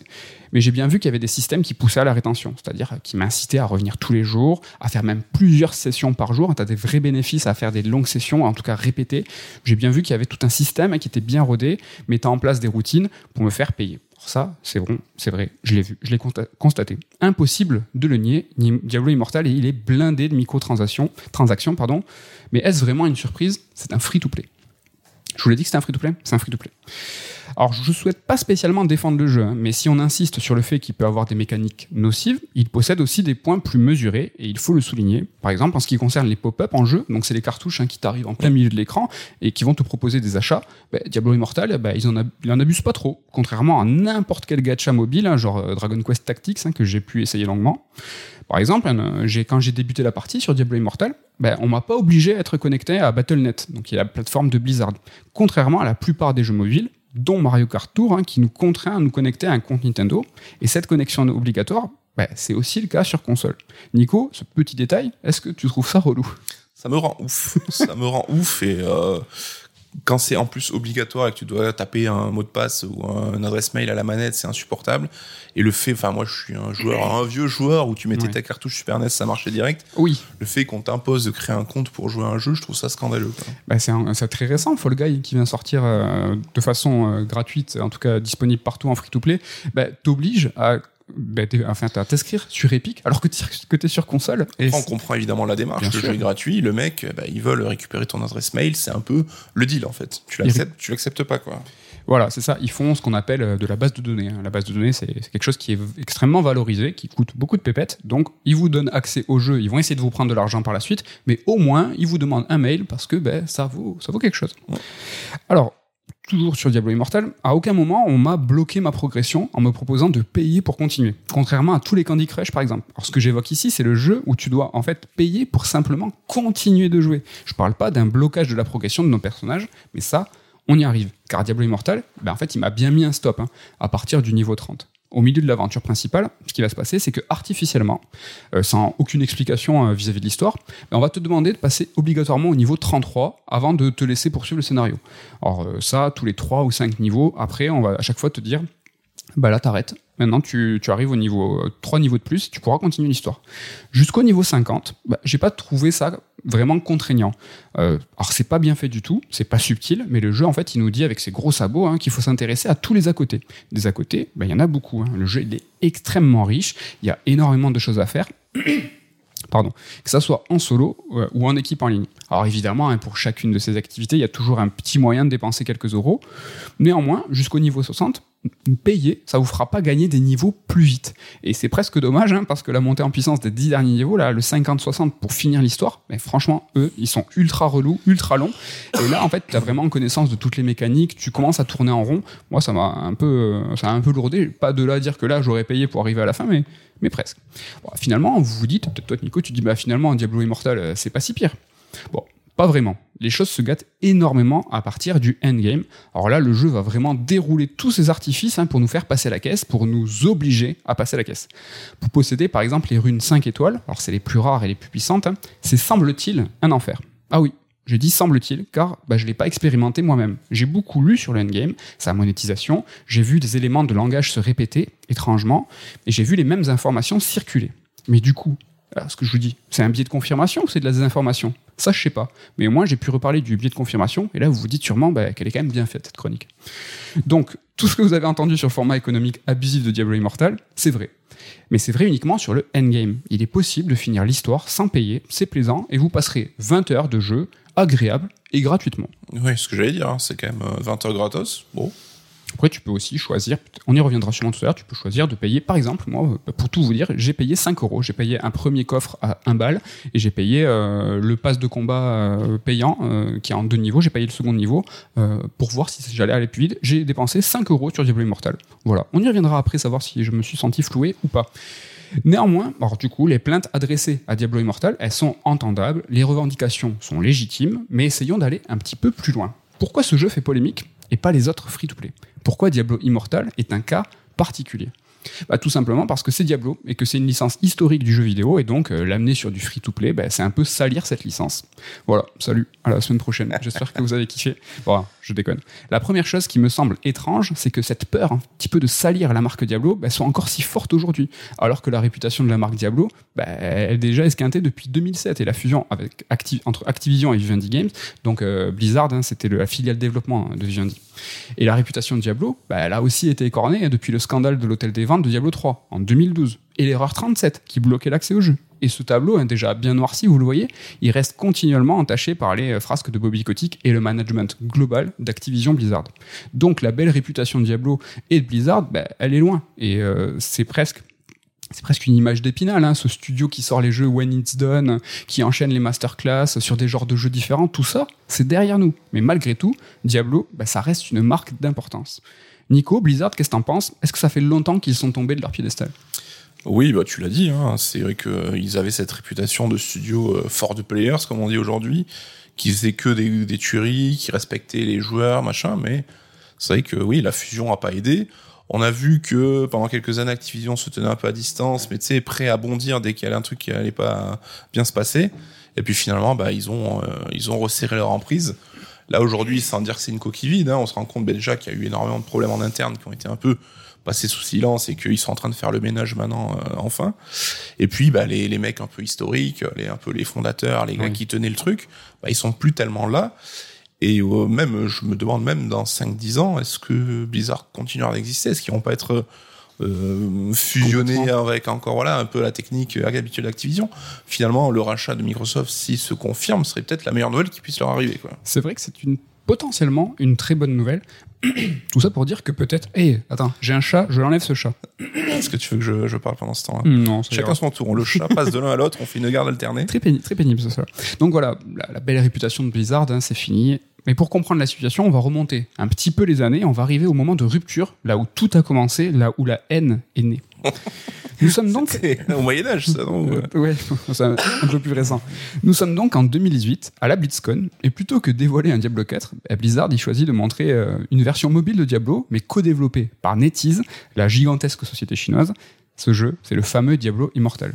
Le scandale est énorme, sa gueule très fort, 250 000 pouces rouges sur le trailer, le cours de bourse dévisse, les joueurs activent des pétitions exigeant l'arrêt du développement, le tout accompagné d'un hashtag évocateur at not my Diablo. Nico, là, ce que je te dis, c'est choquant, mais en fait, c'est le quotidien aujourd'hui. Enfin, aujourd'hui, c'est. Oui, non, mais après, enfin, euh, ils ont pas été malins. Euh, Qu'ils fassent un Diablo mobile et tout, c'est une démarche économique euh, logique, mais annoncer ça à la BlizzCon où tu réunis tes plus hardcore fans, des mecs qui sont prêts à payer, traverser le pays pour venir partager ce moment, c'était la pire idée du monde. Depuis ce triste événement, c'est vrai, la communication un peu bancale de, Blizzard a pourtant été claire. Ils ont compris hein, quand même. Ils ont, ils ont dit, voilà, Diablo Immortal, c'est un jeu sur mobile, tous les territoires, euh, pour tous les territoires, certes, mais il est clairement orienté vers l'Asie, un continent qui est friand euh, de free-to-play. Et d'ailleurs, NetEase, hein, c'est eux qui hébergent World of Warcraft et Hearthstone en Chine. C'est pas rien. Et même Call of Duty Mobile, hein, si j'ai pas de bêtises, a fait euh, la collaboration Activision NetEase et qui rapporte des sommes folles, quoi. Ils se sont euh, un petit peu em- embourbés hein, dans la communication, dans cette grande messe, euh, en disant Hé les gars, vous voulez Diablo 4 Ah non, c'est un mobile. Mais après, ils ont, ils ont tenu leur ligne, ils ont dit Non, mais les gars, euh, c'est un free-to-play, vous inquiétez pas. Alors néanmoins, même si les intentions de Blizzard, elles sont claires, alors j'ai dit, euh, j'ai dit, euh, j'ai pas dit louable, hein, j'ai dit elles sont claires, la rage des fans, bah, s'estompe pas. Ce que veulent les joueurs, c'est Diablo 4 dans un format premium, donc un jeu entier vendu à un prix fixe, et non pas un free-to-play. Et même si ce free-to-play leur est pas destiné, alors pas uniquement, disons, voir Diablo se pervertir est inacceptable. Hein, Rappelez-vous, not my Diablo. hein. Ouais, non, mais ça, c'est la... c'est le truc qui me énerve le plus chez ces communautés euh, fanboy et tout. C'est le côté, euh, si ça te concerne pas, c'est pas grave, c'est pas pour moi, ça m'énerve quand même, tu vois. Not, hashtag. On a parlé avec le remake de Last of Us euh, 1, hein, où les mecs, euh, ils se sentent obligés en mode, ça m'intéresse pas, j'ai fait le jeu il y a deux ans. Mais non, mais ça, c'est pas pour toi, du coup. Et les mecs ne l'acceptent pas, quoi. Et Là, c'est un free-to-play. C'est peut-être pas pour eux, mais en tout cas, ils veulent pas ça. Parce qu'en effet, le free-to-play, c'est un modèle économique plus qu'un genre de jeu bah, qui est assez mal vu. hein. Alors, à raison ou pas, ça, c'est une autre question. Et les free-to-play bah, n'intéressent habituellement pas du tout, entre guillemets, hashtag les gamers, pas plus que la presse spécialisée qui teste de toute façon pas ces jeux. Alors, c'est pas un reproche, c'est normal. La presse ne peut pas tout couvrir, euh, doit s'aligner à une ligne éditoriale, et les free-to-play font partie des jeux qui sont moins traités, car, bah, par, voie, de conséquence, intéressent un petit peu moins les joueurs chevronnés. Mais Diablo Immortal, bah, c'est un cas à part. À travers lui, la presse spécialisée et les joueurs, ils vont se pencher sur la question du free-to-play. Et c'est un cas très rare, hein, car il faut dire qu'habituellement, Candy Crush, hein, c'est pas vraiment ce qui fait les gros titres de la presse, et les meilleurs hot takes hein, sur Twitter sont rarement sur Clash of Clans. se moquer du casual gaming, c'est terminé depuis des années, et franchement, au moins, heureusement. Mais soyons clairs, la mauvaise réputation de Diablo Immortal, bah, c'est pas la faute de la presse, c'est pas la faute des joueurs, tout ça est réel, il y a un bad buzz qui est légitime autour du jeu. Mais ce qui est important, et ce sur quoi j'aimerais insister, c'est qu'il faut se méfier du regard qu'on porte sur cette polémique, quel point de vue on adopte-t-on quand on parle de Diablo Immortal? Rappelez-vous, l'information qu'on cherche est souvent celle qu'on veut trouver. C'est pas le biais de confirmation, ça Incroyable cette chronique. D'ailleurs, depuis 15 jours, Diablo Immortal est le sujet de news quotidiennes, parce que le sujet est important, c'est vrai, mais aussi parce que bah, ça crée de l'attractivité. Conspuer Diablo Immortal, ça attire. Cette semaine, par exemple, le jeu a été reporté en Chine. Voilà, il devait sortir en Chine, mais bien que ce soit NetEase, bah, il a été reporté. Est-ce que ça intéresse les États-Unis? Bah, J'en ai bien l'impression, car Kotaku a enchaîné les news pour la moindre mise à jour de cette affaire. Les US qui ne sont pas auto-centrés, bah, c'est une première quand même. Cette semaine encore, on a su que Diablo Immortal avait généré 24 millions depuis sa sortie en juin. Waouh 24 millions, c'est énorme comme chiffre, comme chiffre. Bah non, c'est nul. C'est 4 fois moins que le second pire mois de Genshin Impact. Genshin Impact, c'est en moyenne 175 millions par mois. Diablo Immortal, c'est 24. On a lu aussi qu'il fallait 100 000 euros pour avoir un perso max dans Diablo Immortal. C'est énorme. C'est vrai, c'est énorme. Mais comment est fait le calcul? Qui a fait le calcul? Qui l'a vérifié? Les mécaniques de microtransactions de Diablo Immortal sont basées sur de l'aléatoire. On ne peut pas acheter du stuff à prix fixe. Du coup, comment est fait ce calcul? Ce chiffre, il a été donné sur Reddit, pas sur Bloomberg. Et pourtant, il est repris partout. Un autre exemple, Diablo Immortal est le jeu le plus mal noté sur Metacritic. Metacritic, c'est un agrégateur de notes hein, qui va proposer une moyenne sur de nombreux tests et provenant de nombreux pays. J'insiste bien sur nombreux. Bah, Diablo Immortal décro- décroche l'un des records avec une note très très très basse de 0,3 sur 10. La Sur le- note user, du coup. ouais. sur le user score, donc la note des joueurs et non pas de la presse. Sauf que ce user score, il est calculé sur une base de moyenne, en moyenne de 4000 votes. 4000 votes, c'est rien. Sur le nombre de joueurs, c'est que dalle, mais ça reste néanmoins une belle mobilisation pour le site. Mais ce qui se passe là, c'est un review bombing, et c'est une pratique qui est habituellement condamnée et condamnable. Et encore ces chiffres, hein, c'est aujourd'hui, il y a 15 jours, quand vraiment le jeu s'est lancé, euh, un petit peu plus, quand j'ai regardé, quand les news sont tombées pour parler de ce métascore, c'était 300 votes. Et, mais ça monte pas mal, hein, pour le coup. Et vous saviez, est-ce que toi, je te pose la est-ce que tu sais combien de, de critiques pro sont enregistrées sur Diablo Immortal? 8. En comparaison, The Quarry, le dernier Supermassive, qui est le plus gros, c'est pas le plus gros triple A attendu par les joueurs, hein, il en compte 74 des critiques pro. Alors une précision, les chiffres que j'ai donnés, c'est pour la version mobile du jeu. Il existe aussi une version PC sur Metacritic et les données sont sensiblement différentes. Mais toute la communication de la presse se fait sur cette version mobile parce que les chiffres sont très impressionnants. Alors toujours sur les évaluations, hein, je termine après ça, on ne parle pas du tout des plus de 11 000 notes données sur Apple Store. 11 000 notes pour une moyenne de 4,6 sur 5. Bah non, parce que tu comprends, sur iPhone, bah, c'est le grand public, et eux, ils savent pas. Alors attention, hein, je défends pas Diablo Immortal, même si ça fait deux fois que je dis ça, donc c'est louche. Je dis, je dis simplement que si on cherche à voir si on cherche à voir dans ce jeu le mal incarné, bah c'est pas compliqué. Il cristallise aussi bien tous les vices du free-to-play que le désamour de Blizzard, mais aussi la contestation envers Activision. Nico, est-ce que toi aussi tu vois ce Diablo Immortal devenir le suppôt de Satan? L'incarnation même du mal. Ben, c'est son nom, Diablo, en plus. Donc, euh, c'est le diable. J'avais même pas, j'avais même pas Mais fait oui, ça. mais enfin, de toute façon, oui, c'est ce que tu dis, c'est que l'effet biais confirmation plus l'effet loop pour le côté Blizzard plus Diablo, on va pointer du doigt celui-là euh, beaucoup plus que ce que peut-être qu'il devrait ou comparé à ses collègues. Mais bon, je pense que tu vas y venir. Mais la question, c'est est-ce que le modèle, avant de voir si on faut condamner quelle note, c'est est-ce que le modèle du Diablo Immortal, il est contestable?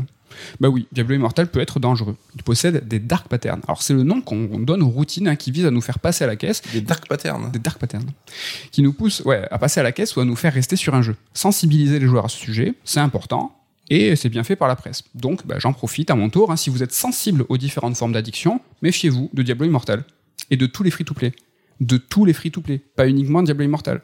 Alors on vient de le voir, hein, au vu de la hargne des joueurs, ce Diablo Immortal, il a été mis au pilori, hein, c'est lui le diable. Mais est-ce que c'est juste pour Diablo Immortal? Peut-être pas. Mais si c'est pour dénoncer des pratiques néfastes, finalement, bon allez, pourquoi pas?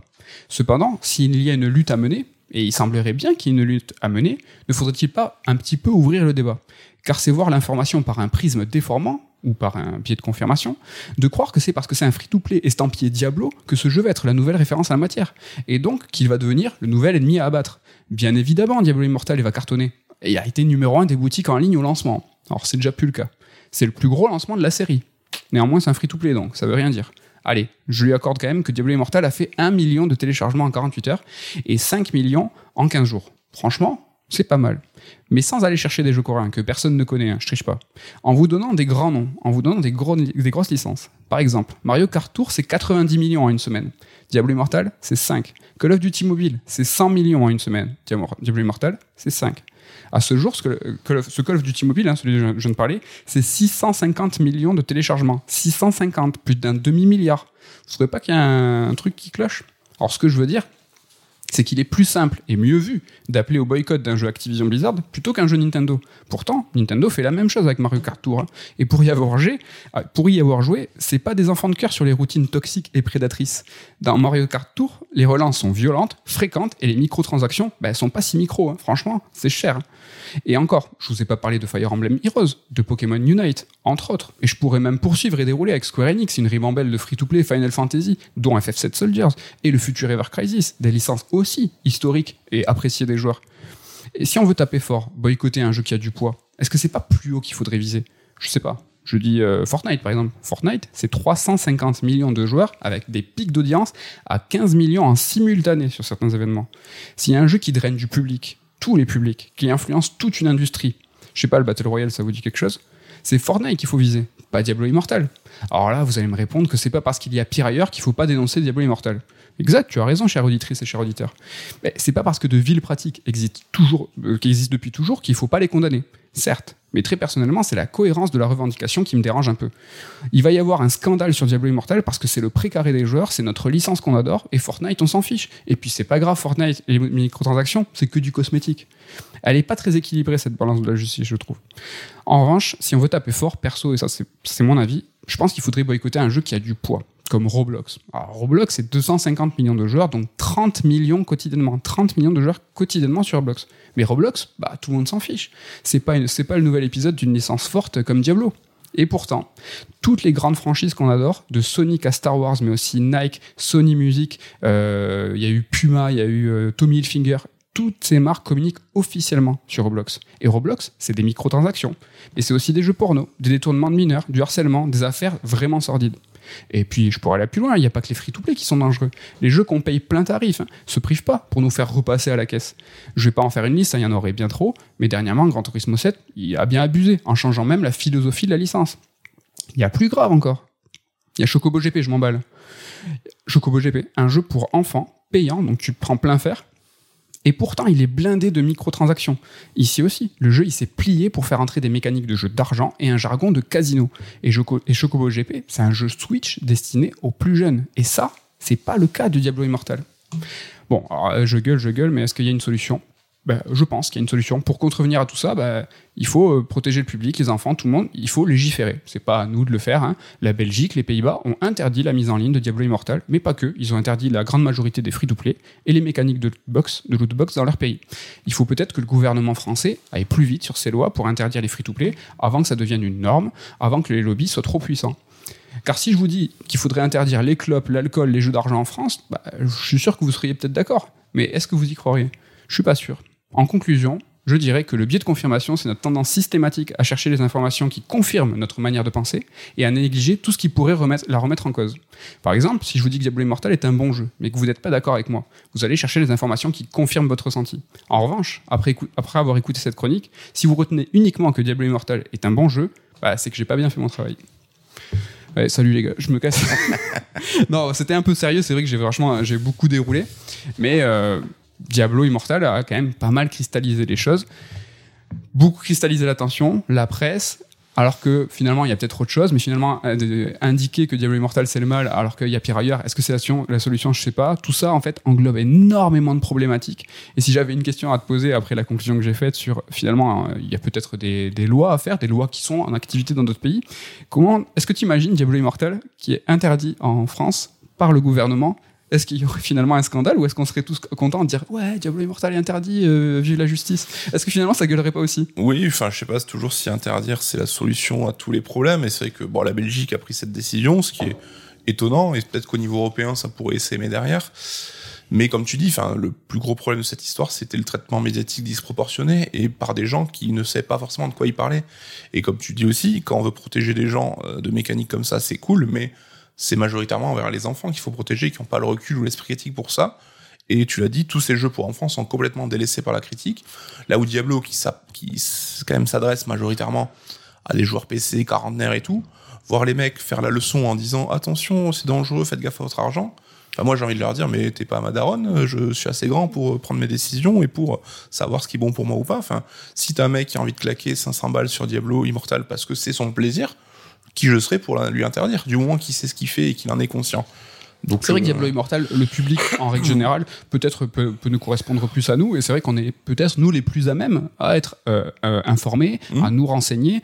On est en pleine en pleine conscience. Protéger, c'est ceux qui ne sont pas en fait, qui ne savent pas. Alors il y a des gens qui sont plus fragiles aux addictions, c'est pour ça qu'on vous le dit. Bah, si vous êtes sensible à ça, faites gaffe. Après, bah, on est tous grands, on est tous. Euh, si vous avez envie de mettre 5 balles, en fait, cette chronique, elle peut, euh, elle peut inclure énormément de débats qui sont euh, très très ouverts. Par exemple, le free-to-play, sa forme de free-to-play en elle-même, ben, elle est gratuite. C'est-à-dire que l'accès au jeu est gratuit. Et est-ce que bah, c'est pas normal ou euh, est-ce que tu peux pas avoir une envie, toi, de mettre 5 balles, 10 balles, 50 balles? Si tu joues, au même jeu pendant 5 ans et que tu as mis 200 balles Est-ce que finalement c'est incohérent et condamnable? Bah, Oui, non, bien sûr que non. Et puis même, enfin, on en parlait avec euh, Sky, par exemple, qui est un free-to-play qui voulait justement avoir des mécaniques beaucoup plus douces et pas inciter à l'achat et tout.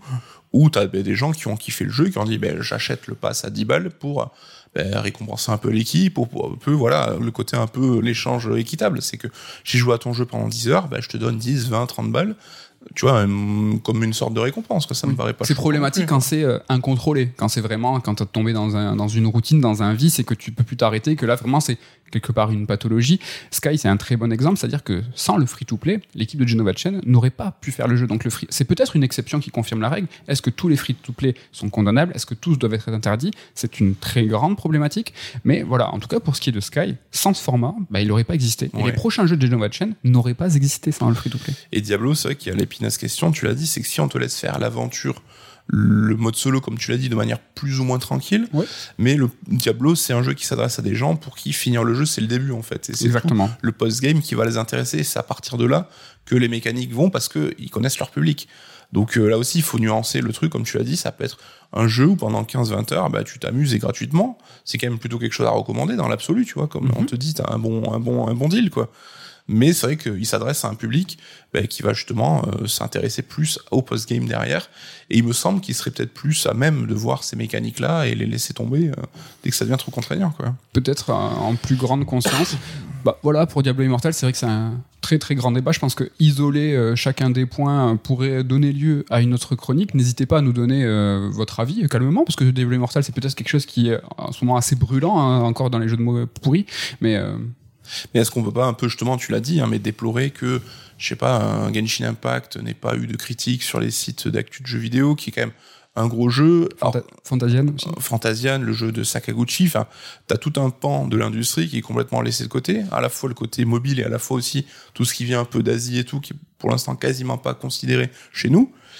Et euh, si en tant que site ou euh, individu, tu as un traitement de l'actu qui est niveau consommateur, en mode, bah, je, moi, mon but c'est de, donner une note pour dire ce jeu c'est bien, c'est pas bien, bah, je trouve ça dommage si euh, tu laisses ce pan-là euh, complètement in- inexploré. Quoi. C'est ouais, c'est assez compliqué. Après, euh, par exemple, jeuxvideo.com, eux, ils ont une, une certaine volonté d'exhaustivité. C'est intenable parce que voilà, bah, des free-to-play, des jeux mobiles, il y en a des milliers qui Oui, sortent. Je dis pas de tester tous les Oui, oui, free-to-play, mais sûr. on sait qu'il y a des jeux aujourd'hui qui sont, voilà, ils sont puissants, ils sont joués énormément. Enfin, ne serait-ce que, je sais pas moi, les 5 plus gros free-to-play, ça me paraîtrait pas déconnant et je pense pas que ça mobiliserait Oui. une équipe démesurée, quoi. Bien sûr. Mais euh, là, ce qui est rigolo et là où il y a une dichotomie, c'est que Diablo Immortal euh, est en fait euh, une extension mm, free-to-play d'une licence de légende. Mais on l'a vu, Far Soldier, c'est le cas. Pokémon Unite, c'est le cas. Fire Emblem, il y, en a plusieurs. Il y a le Heroes, euh, Dragon Quest, il y a le Tactics, il y a le Gacha. Enfin, c'est en fait grandes licences historiques qui nous tiennent encore plus à cœur que Diablo parce que nous, on n'est pas trop Diablo. Ben, sont aussi ignorés parce que vraiment c'est considéré comme un marché parallèle et la presse spécialisée que nous on aime euh, ne la considère pas par leur ligne éditoriale, mais il y a d'autres presses spécialisées. Il y a des sites spécialisés en jeux mobiles, il y a des, jeux- des sites spécialisés qui sont en free-to-play et qui, eux, traitent l'information euh, vraiment au plus proche, mais c'est leur rôle. Mm. Et là, on a vraiment vu, en fait, euh, tout le monde être concerné par ça. On- comme si euh, là, il y avait un, peu une révélation en disant Ah, mais là, ce qui se passe, attention, c'est grave. Bah, peut-être, peut-être que ce qui se passe, c'est grave et tout. Mais euh, bah, franchement, au-dessus, dans les étages au-dessus, je vous ai donné des chiffres. Il y a des, vraiment des choses qui sont déjà dans le système euh, sur Chocobo GP. Vraiment, moi, ça m'a choqué de ouf parce que c'est un Mario Kart-like où, au-delà des microtransactions, et encore, et je l'ai souligné, mais c'est des microtransactions qui sont intégrées à un jeu plein fer. Mhm. C'est-à-dire que là, euh, on est vraiment sur double peine. quoi, Ouais, ouais. Et t'as parlé Nintendo, c'est vrai que Nintendo a cette aura qui fait que il est certain peut-être un peu protégé, je dis ça, mais de manière un peu Non, oui, oui. inconsciente. Hein. Et c'est vrai que euh, sur tous les free-to-play qu'ils ont fait, moi j'avais à peine essayé Mario Kart déjà à l'époque, j'avais trouvé ça beaucoup trop intrusif et tout, C'est violent. hein. mais il a pas du tout été traité et peut-être qu'on aurait dû lui péter du sucre sur le dos parce qu'il méritait aussi, quoi. Et en chiffres, c'est incommensurablement plus Mhm. que ce que fait Diablo. Diablo, c'est un peu, alors je veux pas diminuer comme tu l'as dit euh, le phénomène, mais c'est un peu une tempête dans un verre d'eau en fait, quoi. On va voir. C'est vrai que là, la grogne, pour le coup, monte. C'est vrai que même les notes métacritiques, les user scores et tout, euh, continuent. On continue à en parler. Mais là, on est vraiment dans un cercle médiatique où euh, ça intéresse un petit peu par. euh, quand tu dis, j'ai j'ai bouffé mon mot. C'est malsain. En Mhm. fait, on a tous envie de se renseigner sur Diablo parce que ah ouais, ça c'est vraiment ce nouveau phénomène. Ça en est où? Moi, je suis choqué de voir Polygon, Kotaku quotidiennement newser sur Diablo Immortal qui euh, est retardé en Chine. Mais euh, franchement, c'est une blague. Enfin, ils, s'en- ils en ont rien à carrer. Ils savent même pas où c'est. Enfin, c'est méchant ce que je vais dire, mais le, le marché américain est auto-centré. C'est Ouais, pas ouais, une critique, c'est que vraiment ils ont peu de considération pour les autres marchés, ce qui est à notre échelle aussi un petit peu le cas avec l'Europe. Et là, vraiment, c'est un, c'est un déferlement en fait. C'est un sujet qui faisait du clic et du coup ils ont surfé un peu sur la vague aussi, quoi. Donc voilà, écoutez, n'hésitez pas, en tout cas, à nous donner votre avis. Dites-nous si vous avez joué à Diablo Immortal. Dites-nous si vous trouvez ça condamnable, si vous boycottez, si vous boycottez les free-to-play, si tout ça c'est quelque chose que vous ne voulez pas voir dans votre jeu vidéo. Dites-nous tout ça. Ben, Ouais, et puis comme tu l'as dit, c'est n'ayez pas votre billet de confirmation, euh, ayez bien entendu toutes les phases de la chronique de Med et euh, de voir les nuances qu'elle apporte à tous les niveaux, quoi. Bon, on a fait une première partie de l'émission euh, très cool, une seconde plus sévère. C'était deux sujets brûlants et je vous jure, j'arrête avec les jeux de mots sur le feu. Qu'est-ce que... Alors, d'abord, je vous remercie pour votre fidélité. N'hésitez pas à vous abonner sur toutes les plateformes et sur YouTube pour nous voir, pour voir mon t-shirt. On fait euh, la bise à Damien, à Ludo et à Ken. Ken qui vient de sortir une vidéo sur Sonic et la Sonic Team sur Merugezu. Allez-y, voir, donnez-lui de la force. Un travail de maboule qu'il a fait. C'est incroyable. Des bisous à lui, des bisous à toute l'équipe. Merci pour votre fidélité, abonnez-vous. Et maintenant, Nico, je te pose la question que va-t-il se passer la semaine prochaine dans Red Alert? Alors je vais vous faire part de ma préparation pour un jeu qui sort cet été qui s'appelle Immortality, donc le nouveau projet de Sam Barlow. Et pour me que je sois prêt pour ça, ben, je vais m'atteler à ces deux précédents jeux, donc Earth Story et euh, Telling Lies. Donc je vous parlerai de ça et un peu de la carrière du bonhomme et de sa, c'est un peu sa vision du jeu vidéo qui est super intéressante. Quoi. Ouais, un mec vraiment passionnant, un jeu euh, Immortality qui sera disponible aussi sur Netflix, qui sera disponible partout. Donc là, tu vas nous faire un training montage pour nous catapulter euh, sur la, la carrière de Sam Barlow. On sera, vra- on sera, on sera prêt euh, pour, euh, pour accueillir ce nouveau jeu. Et pour ma part, à partir de, de- donc, depuis aujourd'hui, j'ai accès euh, au PlayStation Plus euh, Premium euh, Full Power. Je l'ai, euh, je suis allé voir ce matin. Si euh, peut-être je vous ferai une photo parce que j'ai honte de ce que j'ai j'ai téléchargé. J'ai téléchargé Bubsy. Et c'est pas une blague, je suis sur Discord, vous foutez de ma gueule. Mais euh, là, il y, a des- il y a des platformers de l'époque, il y a Siphon Filter. On va voir un petit peu l'état des lieux de ce PlayStation Plus, le mettre en confrontation. On parlait de Training Montage. On va faire euh, un petit, peut-être un duel avec le Game Pass. On va voir ce qu'il en est. Voilà pour la semaine prochaine. Et euh, bah, pour vous donner juste des news, hein, nous, je crois qu'il reste encore deux Red Alert. Ça finit le- la semaine du 9 Ouais, juillet. donc deux émissions à partir d'aujourd'hui, quoi. Voilà, en juillet, il y aura quelques podcasts et tout. La vraie pause des podcasts, ça sera en août. On revient en septembre. En tout cas, voilà, à partir de début juillet, vous n'aurez plus de raid alerte. Donc, ben, j'espère qu'on vous verra la semaine prochaine. Bye bye. Bye.